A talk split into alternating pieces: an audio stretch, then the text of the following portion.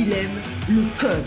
Il faut que la communication soit codée, mais de façon claire et transparente. La rigidité, c'est pas pour nous. Mon nom est Francis Parent-Valquette et vous écoutez le Sandro Show. Mais le plus important, c'est qu'il est bélier.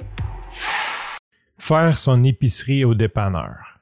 J'ai déjà parlé de ma mère qui était spéciale, puis avant ma naissance, ma mère faisait son épicerie quasi exclusivement dans les dépanneurs.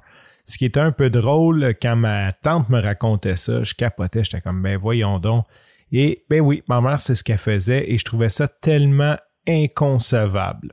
On sait qu'on vit une crise présentement, on est en plein milieu de l'épidémie de COVID et c'est quand même assez chiant aller à l'épicerie. Je vais pas rentrer dans les détails, mais on prend vraiment les mesures euh, à cœur. On, on, fait vraiment attention à ce qu'on a à faire.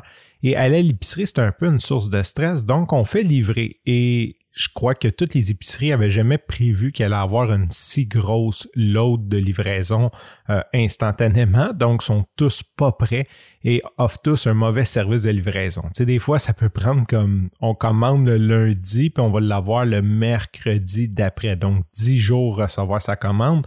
C'est un délai assez long.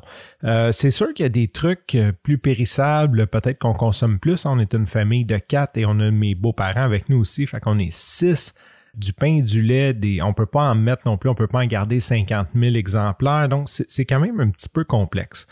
En allant au dépanneur, je me suis rendu compte que mon dépanneur, j'avais jamais vraiment regardé ça, mon dépanneur de quartier, Louis, mon voisin qui a le dépanneur au coin de la rue, a une multitude de produits d'épicerie que je ne savais pas qu'il y avait. Donc, il y a du pain, du fromage, il y a toutes sortes de des cannes de, de tomates, il y a vraiment tout pour garder une maison. Et oui, c'est un petit peu plus cher qu'à l'épicerie, mais les épiceries sont tellement rendues chères si tu ne payes pas les spéciaux que, à prix pour prix, c'est quand même assez proche. Tout ça pour dire, je suis rendu que je fais une grosse partie de mon épicerie au dépanneur. Donc, c'est tellement facile. J'ai demandé à Louis, j'ai dit, garde ça, c'est ma liste. Donne-moi, je sais pas, six pains, 6 litres d'eau, 6 litres de lait, deux douzaines d'œufs. Euh, deux blocs de fromage. C'est comme, fais-moi, j'ai fait comme une liste de choses essentielles et à toutes les semaines, il m'appelle, ma commande est prête, je vais, je vais là, je passe, je la paye. Il n'y a pas de line-up, il y a pas, y a beaucoup moins de risques de contamination selon moi parce qu'il y a beaucoup moins de monde euh, que dans une épicerie.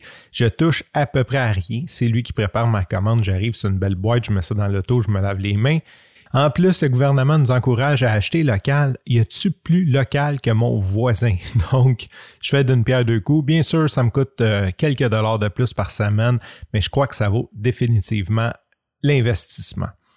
Sur ce, je croyais jamais que j'allais faire un jour mon épicerie au dépanneur et maintenant je le fais. Je te remercie pour ton écoute. Je te dis à demain et bye bye.